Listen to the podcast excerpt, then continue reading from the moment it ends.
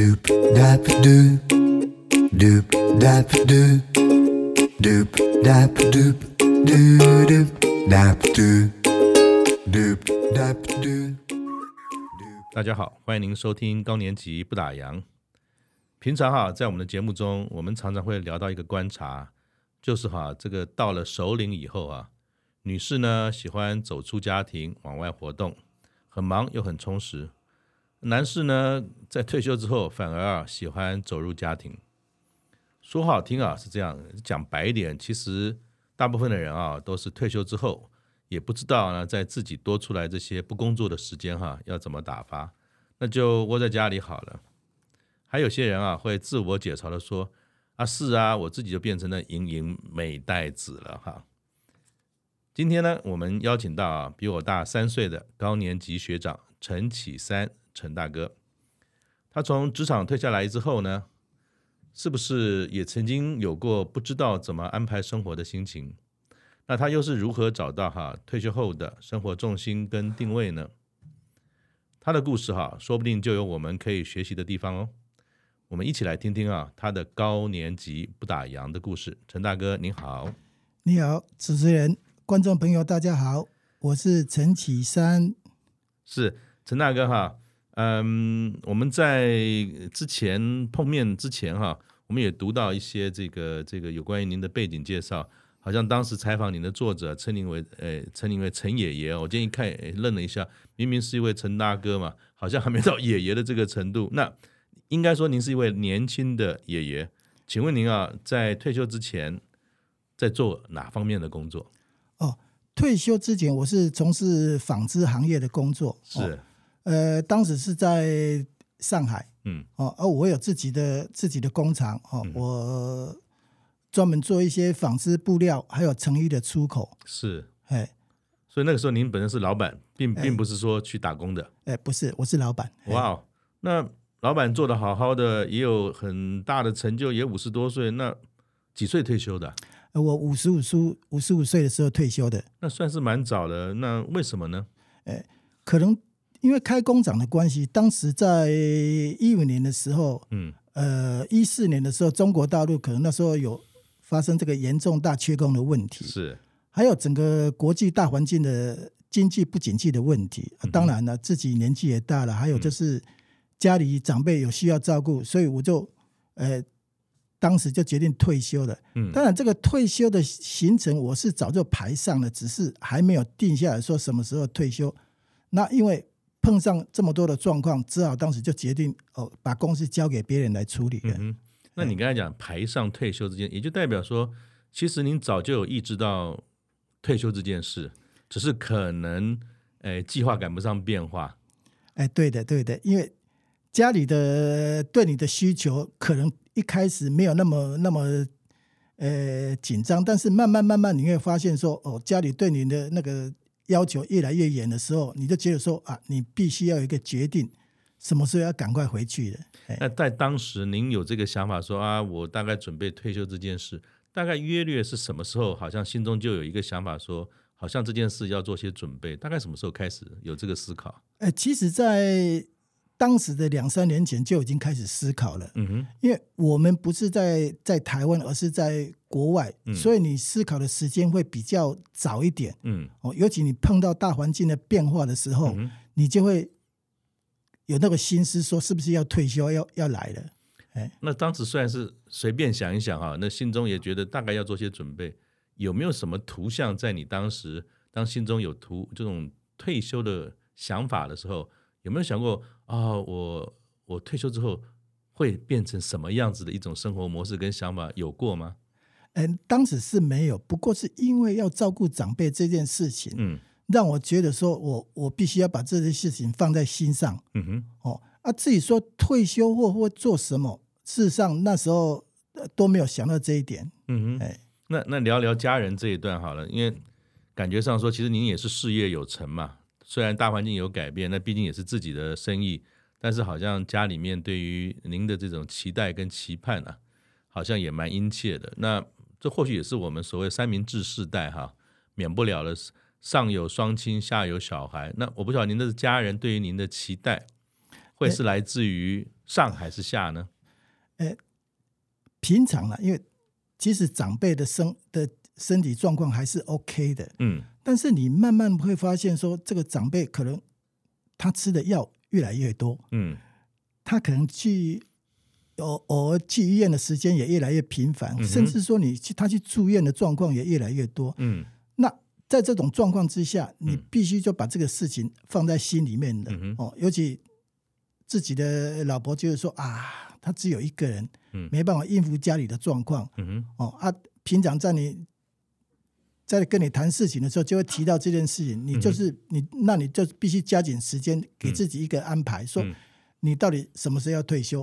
哦，退休后你就只有一个工作，就是好好陪伴家人、照顾长辈这样子。嗯哼，那这样子当时会不会有些挣扎？说事业啦，呃，还有长辈啦，还有自己一些想过的生活。当你下了这个决定，全心投入照顾长辈的时候，有没有些遗憾呢？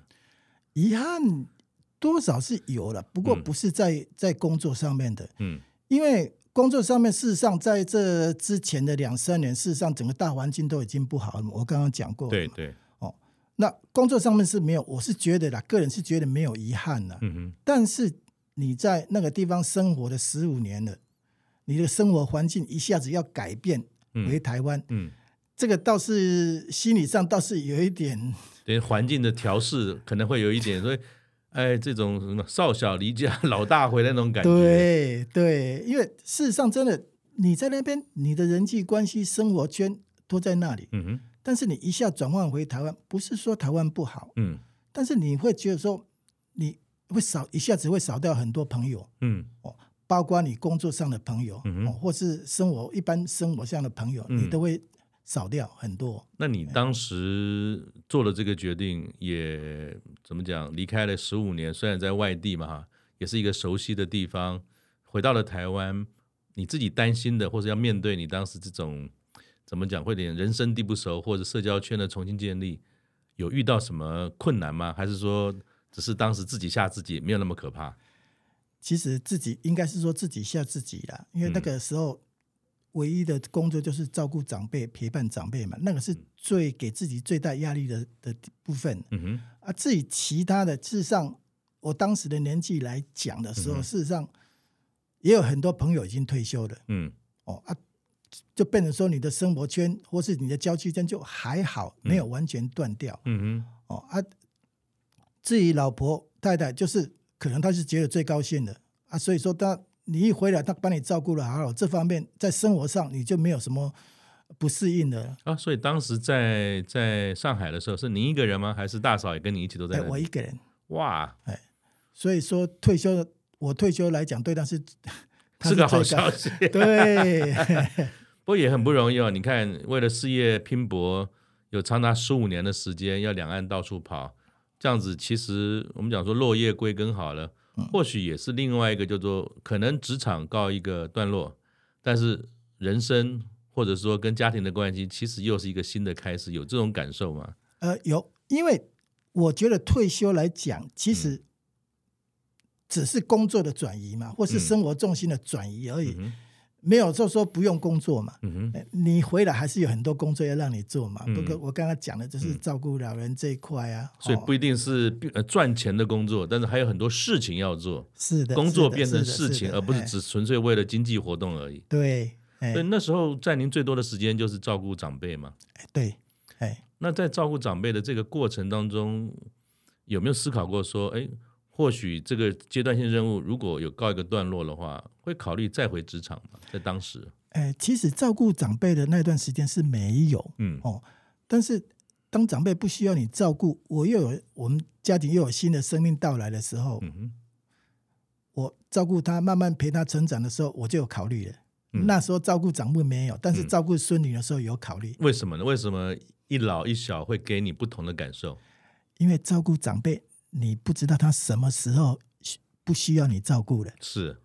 那照顾孙女不一样，嗯哼，你会看着他长大，嗯，你就知道他要去学校了。所以，一个是长辈本身的照顾，的确他有很多的不可控或不可预期性，对，但是新生命孩子的长大，你大概知道说，从整天陪着他玩，慢慢的可能他可以自己独立上学，你对于自己时间的掌握可以更有充分的自信跟明确度了吗？对，呃，因为我们知道他已经要去读书了，嗯，所以我就会有准备工作出来了，哎、嗯，那你就聊聊工作好了。那我们知道您目前也是在一家门市服务嘛，哈，哎，对，而且已经做了超过一年了，是。那请问当时？就像您刚才讲了，孩子小孙女慢慢长大了，嗯，要重新找一个工作。那在当时决定做这件事的时候，这个所谓的工作跟您当年的工作有没有什么不一样？在寻找这件工作的时候，呃，我一直想进入那个本业嘛，纺织行业，嗯，但是后来发现，刚刚就讲的就是他有外派的问题，他有时间的问题，嗯哼。那没办法符合我现在照顾孙女的空闲时段，嗯、就是从九点到三点这个时段。嗯嗯嗯。哦，那退而求其次的，我只能选择这个终点的。嗯嗯。啊，刚好又碰到一零四这个五十家那个原选人才服务的。嗯哼。啊啊，我就加入他们啊，他们就帮我媒合这个工作。嗯哼。哦，算起来也不算是我自己找的啦。嗯哼。应该是一零四这个。他们帮我媒合的。那刚才刚才也有聊到，就是其实您一直常年都是在服务嗯这个这个纺织业嘛哈。是。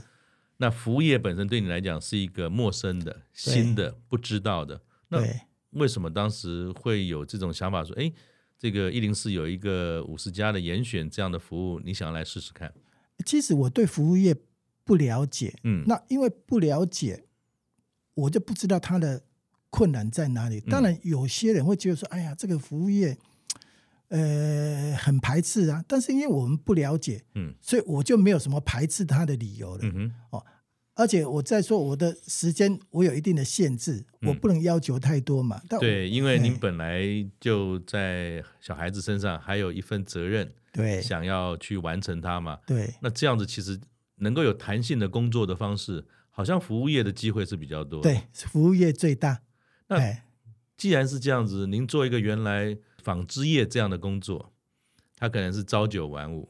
对，服务业本身它有个特性，可能是排班制、钟点制。对，而且是要走到第一线，整天跟很多的这种客户打交道，甚至是在销售流程当中都还要扮演某一定的角色啊。对，当时的工作跟您在这个门市的工作，就工作本身来讲，会有不同的意义吗？呃，应该这么说，我。我们在我在做纺织业的时候，主要是从事的生产，当然面对的都是自己工厂的员工。对，哎，但是这个服务业就是我每天面对的就是外面不来的不同的客人。嗯，哦，他的性质完全是不一样的。嗯哼，哎，那这样子会不会呃对你也有一些小挑战？因为就像我比较熟悉，我自己都是资讯产业的嘛，哈。嗯，那我知道资讯产业里面也有很多是属于。比较是研发的啦、制造的啦、设计的，对，他们喜欢看荧幕，但不喜欢看人。那您当时都在这个生产线上，呃，突然之间要回到比较这种呃密切的这种跟客户的接触，甚至还要接触到这个什么收钱啊、算账等等，有没有什么想说，嗯，这个可能有点不太适合你，会吗？呃，基本上跨行业它永远是有挑战的，嗯，永远是有不可预知性的，嗯，但是。我们已经经历过那么多的事情，呃，做过已经可以说是六十几岁的，嗯，碰过那么多事情，江湖也跑豆豆。对，所以说面对挑战，基本上我们是没有什么担心的，就比较不会去担心这一点的。那一开始哈，相对而言，就是您到了这个所谓服务业的这个领域的时候，您一开始最不习惯或最有挑战的事情是什么？哎，我最不习惯的就是 那个那个。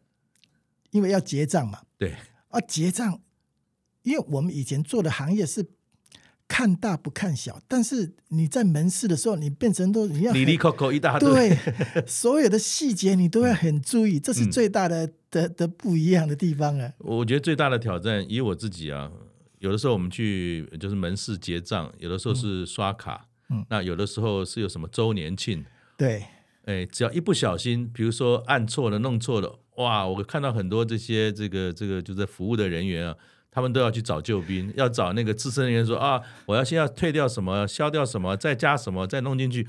我在想说，如果我去做那个角色，我大概两天就干不下去了。没错，因为你知道，那个在结账的时候，是他的时间是不能拉太长的，对，不然所有人都在等，都看着你，后面还有一堆人在等着，对对对，所以说你的速度必须很快。是哦，但是你你刚开始的可能你对那个 POS 机你又不是很了解，嗯、可能会按错键，嗯哦，而且我们现在我。我进去的时候就发现说啊，你就算你信用卡还分很多种，对，有的要刷的，有的要感应的，可以，有的还要插卡的，对对对，真的是林林总总太多了。嗯，现在还有电子支付，嗯嗯，电子支付都不下十多种了，嗯哦啊，当然现金是最简单的，所以你在结账的时候，因为时间不容许，你就很容易犯错嘛，嗯，这是我们自己最担心的。那服务业啊，林林总总好多嘛哈，有从门市销售，也有可能有餐饮，也有各式各样都有。那当您接触到一零四五十家呃这个严选的服务的时候，为什么选择了现在这样的一个门市来从事？这份如果讲到这个，其实我心里要感谢一零四的那个帮我媒合的人。嗯啊、呃，我当时有跟他讲说啊，我我想去这个地方，因为我觉得这个这个地方还蛮不错的。嗯啊。但是他跟我讲说，哎，这个地方可能不适合你。为什么呢？你你觉得他很好，可他又说你可能不适合，为什么？哎，可能他认为说，因为他的活动量比较大嘛，哦，可能认为我的体力，嗯，这方面没办法应付，嗯、或是他可能需要，呃，要很注视的这个这个产品哦，嗯、可能我的眼睛年纪大了、嗯嗯嗯、退化了，可能也不适合，嗯嗯，哦。啊，最后他跟我讲说：“哎，也许你去现在这个地方是比较合适的。”哦，虽然本来有个 A 选择你喜欢的，但是有某种考量，哎，推荐你说去 B。对，那，那这个 B 也就是你现在的这个服务的门市吗？现在的他又有什么？哎，值得推荐您说？哎，这是一个不错的地方。因为他他觉得说这个门市这个工作，尤其是这个、嗯、这家公司，他觉得说他的步调比较没有那么紧张。哦、oh，OK，这这也是一个可能我们熟龄的朋友在选择不同工作的时候，步调也是一个一个要考量的。还有它的产品量不是那么大，嗯，哦，我选择那个量，可能它的产品量有三千多种，哇，那怎么可能记得起来？对，在这家门市可能就只有七八百种，所以相对怎么讲比较容易掌握。哎，对，在对我们来讲，还有就是说它的产品比较。都是小商品，嗯，哦，也不需要你搬搬很很重的东西，嗯嗯嗯，哦啊，所以说一零四认为讲，哎，你比较可能可能比较合适去这个地方。所以一个是环境，那那您到了这样的一个门市，尤其我所知道说，当然我们说这过去这几年来的缺工，其实让很多服务产业其实他们真的也重新考虑人力的部署，对，也认真的开始来为我们所谓熟龄的朋友啊。去准备这个环境，不只是愿意招募，甚至有些特定的训练啊、福利设施啊等等，都很愿意为大家来做设想。那您目前的这家公司，就您所看到，除了它的本质上面哈，比如说步调比较慢，品相没有那么多，有没有一些工作上的环境，其实也对于像您这样熟龄的朋友也是非常的友善的？哎，其实他们在安排工作的时候，这很考虑到我我的那种。高呃高年级生的这种这种状况，嗯，比如说第一个，他比较不会让你去搬重的，哦，所以体力上他会考量，体力上他会考量。啊，嗯，还有就是你在看东西的时候，他尽量。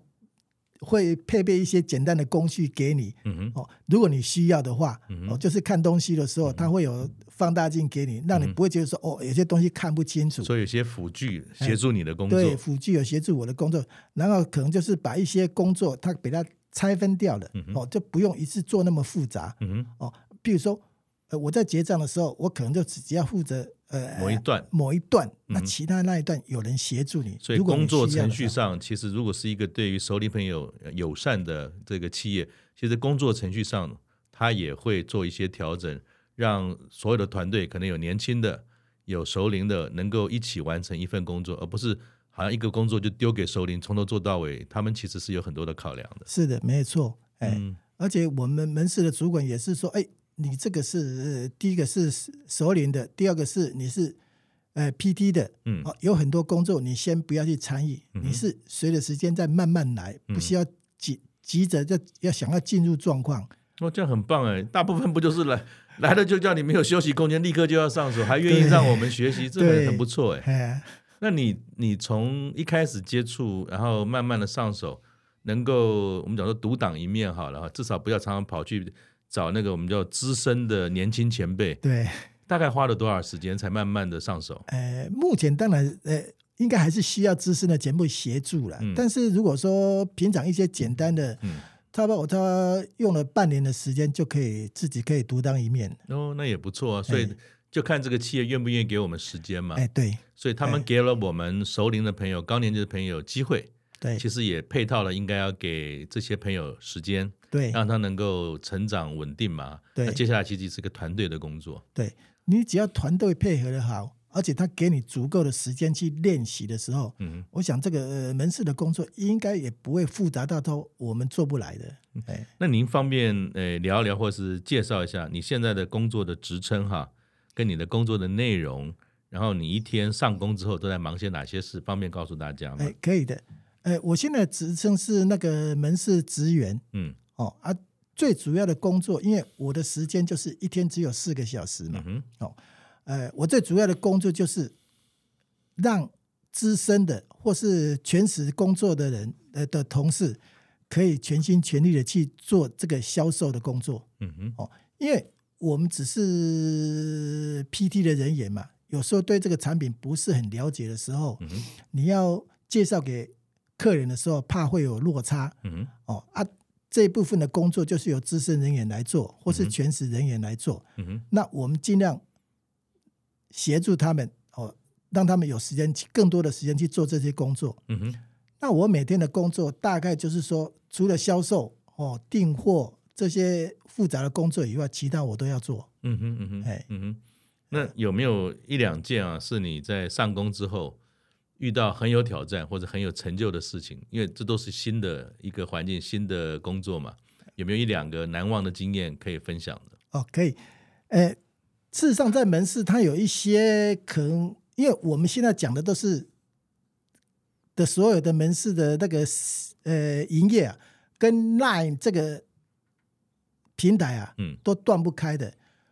啊啊，所以说那个、呃、门市的主管就交代我说，我你要去负责这个 LINE 的工作啊，抛资料给客人啊，回复客人的信息、嗯、哦啊，这些工作是我以前从来没有碰过的，因为 我们本身讲实在对这种三 G 产品不是很能接受啊，是。啊，所以但是到了门市以后，你便是说你随时要去注意这个事情，嗯、随时要看手机，随时要回复客人，嗯、因为。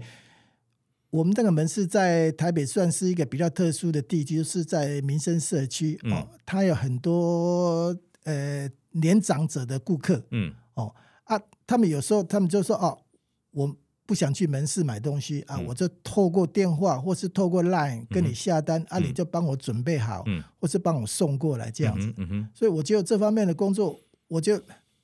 蛮有成就感的，就是替这些老人家送货啊，嗯、替替他们订货啊，嗯、替他们准备货啊。嗯哼，所以这个可能也是当时没有想过的哈，好像这就是个工作嘛。啊，工作不就是人家买什么，我把算账算好，东西给他就结束了，对还没有想到在社区里面，说不定还跟一些老人家变成了好朋友。哎，没错，没错，哎，是。那你自己啊，说，我知道您比我大三岁，今年六十三嘛。哎。可是你回来看，就是说您这样的工作，刚才你提到在民生社区那边，甚至有一些可能比你还年长的这些长辈，你也在服务他。对，那你自己觉得说，熟龄的朋友六十几岁，你又重新回到职场上，我们看日本，其实七八十岁工作的人很多，很正常。你觉得这会在台湾发生吗？会。为什么？因为台湾就是慢慢已经进入高龄社会了。嗯哼，哎。除非你不想动，如果你想动的时候，这个就是无可避免的。那可是你，你以你为例，虽然您也六十三哈，但是我相信整体来讲还是算是我们叫做壮年了。是。那你的工作朋友当中也有年轻人，那我们也知道说，其实我们的小孩这一代也都少子化嘛，人越来越少，那孙子辈那更不用讲，应该更少。对。你在这种所谓跟年轻人一起工作的环境当中，有没有看到什么有趣的现象？跟如果再往下看十年，您这份工作持续下去，你也持续在做，你会看到年轻人跟我们讲熟龄的朋友，甚至是银发族的工作，它会是一个怎么样的情境？正常来讲，我在门市里面碰到了，如果说特别年轻的，应该算是比较少了。嗯，大部分还是都是四十几啊，尤其以我们门市来讲，嗯，四十几也算是少的。嗯哼，哦，也都是算是五十几的。嗯，现在年轻人愿意投入这个门市的，尤其是服务业的，呃，不多。嗯哼，哦，那但是基本上我跟我跟他们的相处，大家都很好，而且他们也觉得说，有人总比没有人好。不管你是 六十岁或是七十岁的，那事情都是要有人做。对，就是续续事情都是要有人做。嗯，你今天六十岁的来做，减少我一些。呃，负担，嗯，对他们来讲，这个是很好的，嗯哼，而且现在的门市或是门市的同仁，他们也体会到说，嗯哼，以后可能所有门市的人，也许都是六十几岁的，嗯，哦，这个已经是没办法挽回了，嗯，可能未来的趋势就是这样子，嗯哼，所以在他在我们在跟他们相处的时候，大家都很融洽，嗯哼，因为他们也意识到说，可能要找三十几岁的不容易了，嗯哼，没有机会了。那我可以这样讲，因为你刚才讲了一个重点哈，比如说您说这个店长可能希望你多出处理点跟 Line 上面订购相关的资讯，是。那我们也知道说人越来越少，那人越越少，其实就讲究效率。那效率当中很关键的一种工具或是方式或是能力，就是资讯能力嘛。对。那你自己认为说，您刚开始讲说你对于 Line 啦或者三一，在过去可能诶没什么兴趣，或者没有必要去碰它。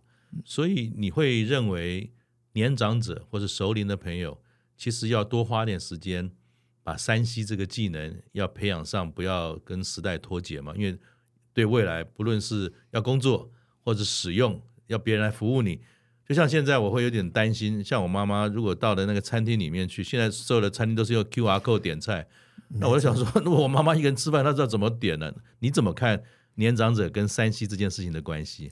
哎，我举个例好了。嗯，疫情期间的时候，嗯，你要去出去买东西，嗯，哦，也许是有困难的，嗯哼，哦，但是我发现我我太太她很会利用山西产品下单，嗯。把你送到家里来，解决生活上的问题。绝对，她包括买菜、嗯、买食品，或是甚至就是说。早餐、中餐、晚餐，嗯，他甚至了解到说，哎，怎么买比较便宜？就是他他比我了解这种东西。嗯，我就说，到了我们这个年纪，如果你不去了解这个东西的时候，嗯，你不去接受 Line 或是 3C 产品的时候，可能再过个五年，或是甚至现在，你可能跟社会都要脱节。对，就会会脱节的，而且你的生活会变得很困难。嗯，哎，没错，因为我我我最近真的就是那个体会。以前不是那么多的餐厅哈，会用 QR code 点餐。对，现在几乎大概我去有一半都是这样，而且不论大店小店都是这样。我在想说，哇，呃，我们绝对不能在三 G 这一段呢，我们不敢讲说什么都会了。对，起码日常生活或者有新技术的出现，最好最好还是要赶得上时代嘛哈。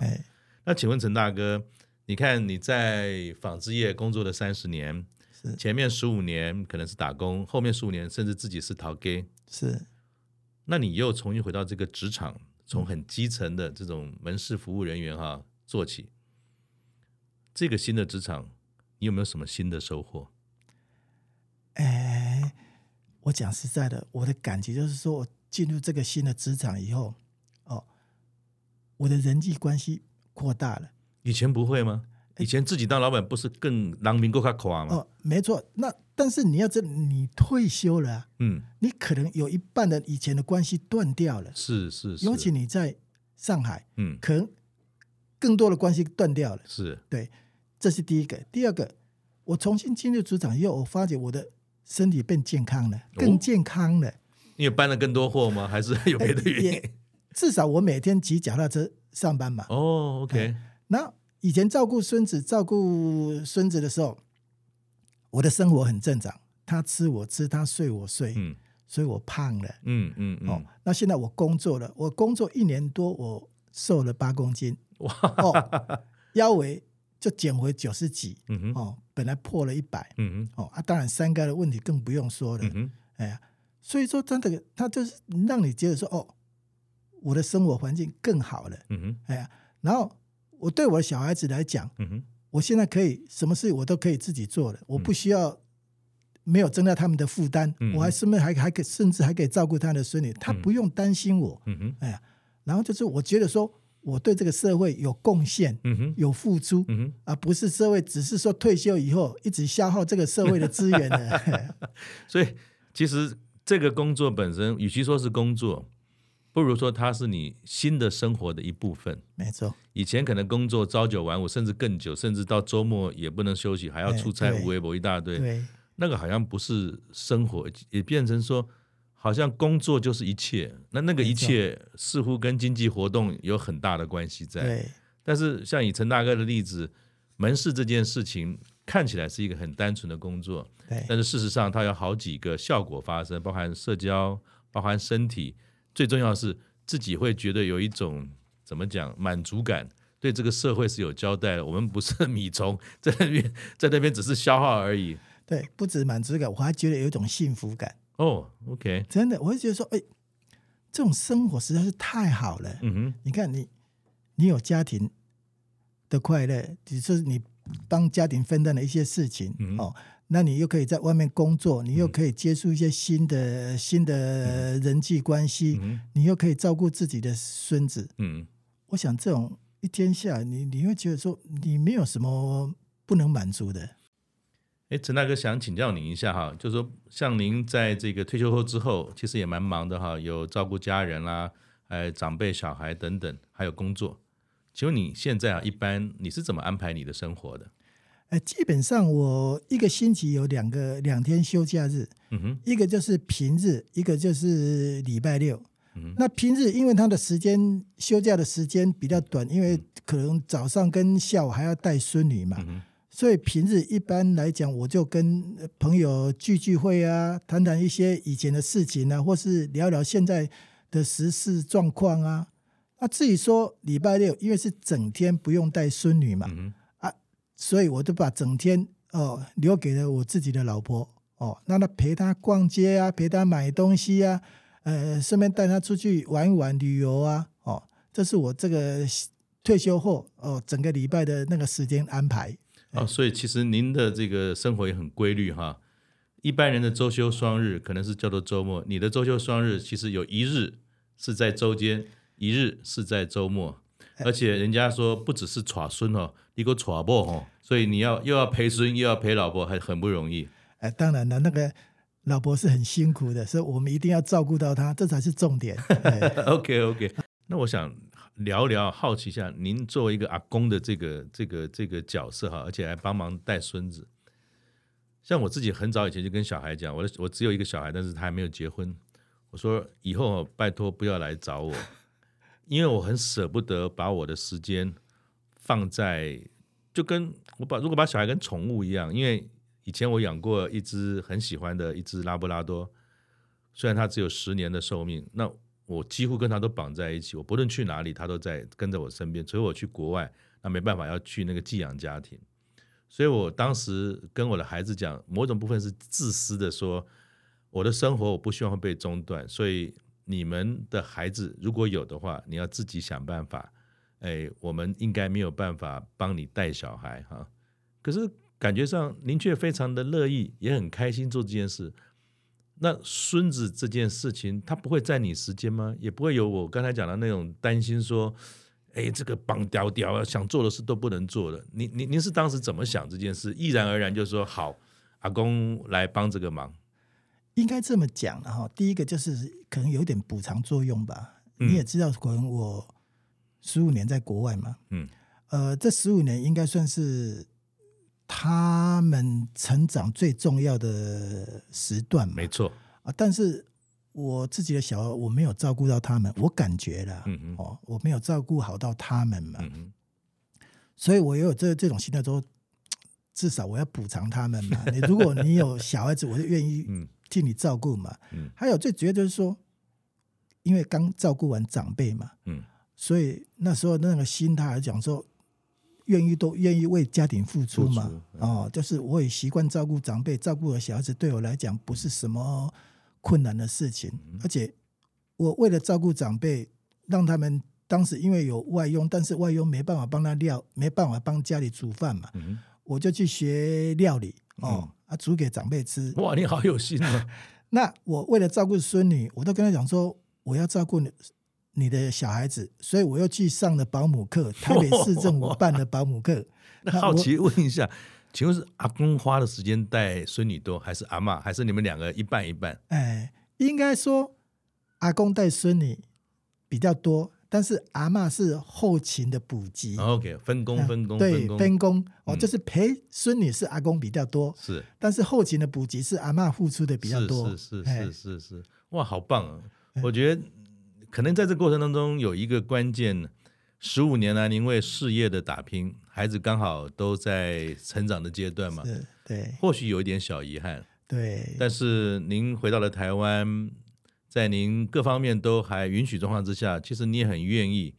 诶，我刚才想到一句话叫做“呃，子在孙还了”，没错，就是说能够把这份爱，或许来不及，但是至少在时间允许之下，反正这也是让孩子们能够说觉得，哎，阿公解决一些问题，然后你自己也很有这种所谓满堂这种欢乐的感觉，呃，三三代同堂也很棒。对，没错，重点还是。因为我感觉我自己的体力还 OK 嘛，是是是是、哦、啊，所以说我可以可以帮你忙。当然，如果说你真的今天你体力不行的时候，那就另当别论了。嗯哼，哎，那请教您哈，最后，嗯，陈大哥，你能不能够跟我们啊男性的听众分享一下，也是顺便开示一下，哎，如果要像跟您一样，想要有个很满意的哈，或者说相对满意的这种退休后的新生活，可以怎么做？